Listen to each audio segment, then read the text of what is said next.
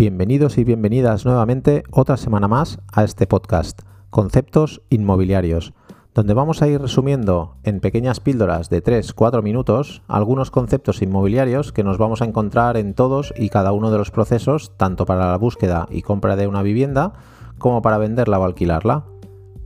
Mi nombre es David González y soy asesor inmobiliario, CRS y Realtor experto en propietarios para la marca Century 21. Hola de nuevo y bienvenidos a este cuarto capítulo. Esta semana me gustaría explicaros muy claramente el concepto de la exclusiva para la gestión de un inmueble, ya sea en la venta del mismo como en el alquiler.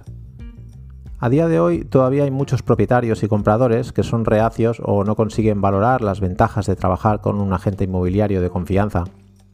Como ya os expliqué en el primer capítulo de esta temporada de podcast, Conceptos Inmobiliarios, disponer de un asesor para que haga todas y cada una de las gestiones de la decisión de venta o compra de una vivienda le garantiza tiempo, tranquilidad y profesionalidad a un propietario, pero de la misma manera al comprador.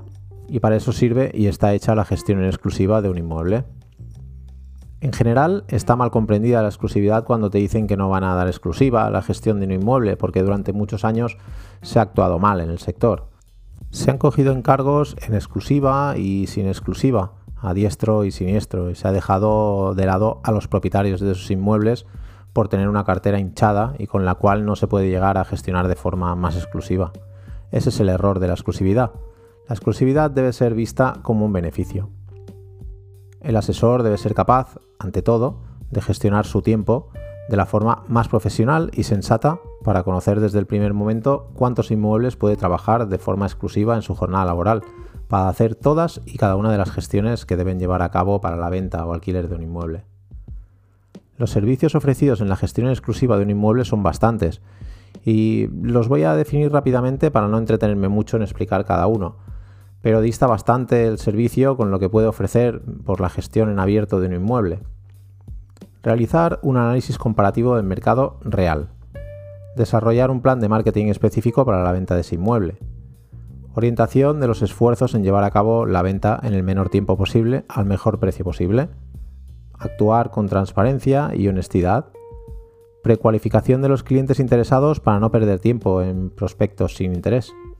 Comprender las necesidades del cliente para responder con prontitud, actuar como guía y presentar todas las impresiones que nos dan para tomar una mejor decisión en cada momento, estudiar diferentes formas de financiación y colaborar en aquellas que resulten más favorables para tomar la mejor decisión, acompañamiento continuo, colaboración con todos y cada uno de los agentes del mercado para reducir los tiempos de venta, eso es una compartición, promoción y divulgación del inmueble de forma profesional en Internet para mostrarlo al mercado mundial, explicar las reglas y procedimientos legales para la gestión del inmueble en cada fase del proceso, gestión de las visitas, utilización de un CRM para la compartición del inmueble con todo el mercado, proporcionarle seguridad en cada una de las visitas a los propietarios, protocolos de seguridad e higiene avanzados para la realización de las visitas a su inmueble, inversión en publicidad, gestionar toda la documentación desde el inicio de la relación, presentación de todas y cada una de las ofertas por escrito, colaborar en cada una de las decisiones para una estimación más beneficiosa para el cliente, asesoramiento continuo antes, durante y después de la venta del inmueble, presentar asistencia continuada, se podrían nombrar más, pero si solo con estas acciones lo comparamos con acciones en abierto, como podrían ser exponer un piso en un escaparate de una agencia y en dos o tres portales inmobiliarios, a un precio desorbitado porque no han informado del valor real del inmueble y esperar que llamen y hagan una oferta por el mismo, pues bueno, la diferencia es abismal.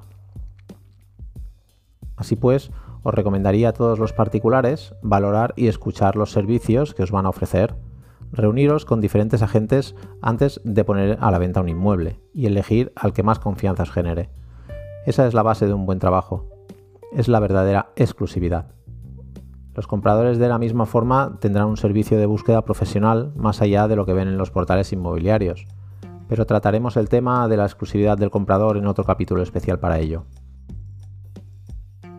La semana que viene volveré a estar con vosotros, esta vez con una entrevista con uno de los agentes top producer de nuestro país, y trataremos de explicaros de qué forma conseguiremos ser un o una agente top y por qué contar con los servicios de un agente de su nivel. Por supuesto, si tenéis cualquier comentario, sugerencia o crítica al respecto, espero muy gratamente vuestras opiniones. No olvidéis suscribiros a este canal de podcast o en YouTube. Podéis buscarme en David G Century 21 Smart Point y seguidme en redes sociales. Os espero la semana que viene. Muchas gracias por estar al otro lado y hasta la próxima.